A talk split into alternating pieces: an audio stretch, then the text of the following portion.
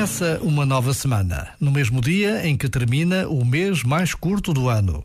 Esta velocidade que o tempo alcança é uma autêntica lição que não nos pode deixar indiferentes. Cada dia merece ser vivido por inteiro, aproveitado no melhor dos sentidos e não gasto sem sentido nenhum. Cada um de nós, à sua maneira, pode e deve aproveitar o seu tempo seja o tempo que está ocupado com o trabalho, os estudos, as obrigações, seja o tempo livre ou menos cheio.